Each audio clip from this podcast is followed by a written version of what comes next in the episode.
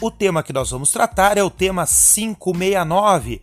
Este tema teve tese de repercussão geral fixada em 17 de setembro de 2014, por ocasião do julgamento do recurso extraordinário número 789 874. Nele, o Supremo fixou tese no sentido de que os serviços sociais autônomos integrantes do denominado Sistema S, como SESI, SENAI, SEBRAE, SENAT, não estão submetidos à exigência de concurso público para contratação de pessoal nos moldes do artigo 37, inciso 2 da Constituição Federal.